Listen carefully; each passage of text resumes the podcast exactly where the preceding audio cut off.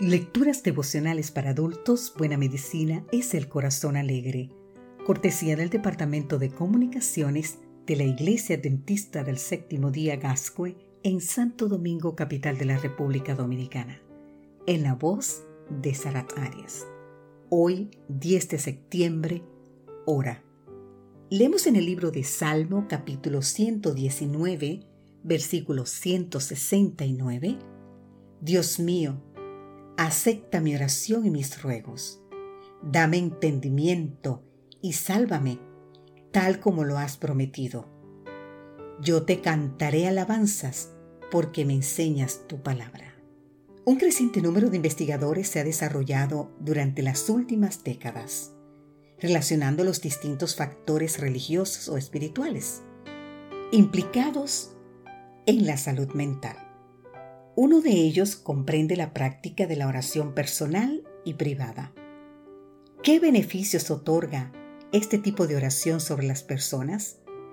¿Qué provecho confiere a quienes sufren de ansiedad o de depresión? Los investigadores Claire Hollywell y Jan Walker de la Facultad de Medicina de la Universidad de Southampton en el Reino Unido se propusieron realizar una revisión crítica y sistemática de la literatura científica sobre la relación existente entre la oración privada y el bienestar en pacientes hospitalizados. Luego de examinar 26 estudios publicados en tan solo una década, encontraron evidencia suficiente para afirmar que la oración privada se asocia generalmente con niveles más bajos de depresión y ansiedad. La periodicidad de las oraciones que implican un diálogo íntimo con un Dios solidario se relaciona simultáneamente con el optimismo y el bienestar. Así lo revelan en su artículo titulado La oración privada como una intervención adecuada para pacientes hospitalizados. Una revisión crítica de la literatura. Publicada en el Journal of Clinical Nursing Orar de manera habitual tiene múltiples beneficios para las personas y especialmente para aquellos que sufren de ansiedad. En la medida en que se abre el corazón a Dios con sencillez y sinceridad, es posible, por ejemplo, canalizar la tensión nerviosa, expresar las emociones y encontrar fuerza y esperanza para enfrentar las dificultades de la vida con optimismo. No obstante, la oración eficaz y vigorizante contiene un elemento indispensable, es decir, la fe.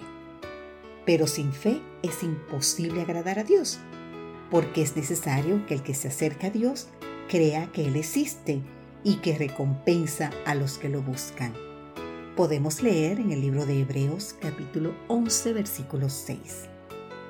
Si deseamos recibir lo más grande beneficio de la oración privada, es necesario creer en Dios y confiar en su palabra.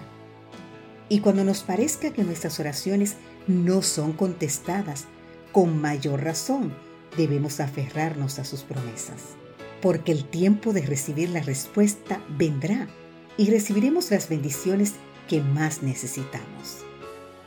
Si quieres disfrutar de cada uno de los beneficios de la oración, puedes comenzar exclamando, Dios mío, acepta mi oración y mis ruegos. Dame entendimiento y sálvame tal como has prometido. Yo te cantaré alabanzas porque me enseñas tu palabra. Que hoy sea esa nuestra petición al Señor. Amén.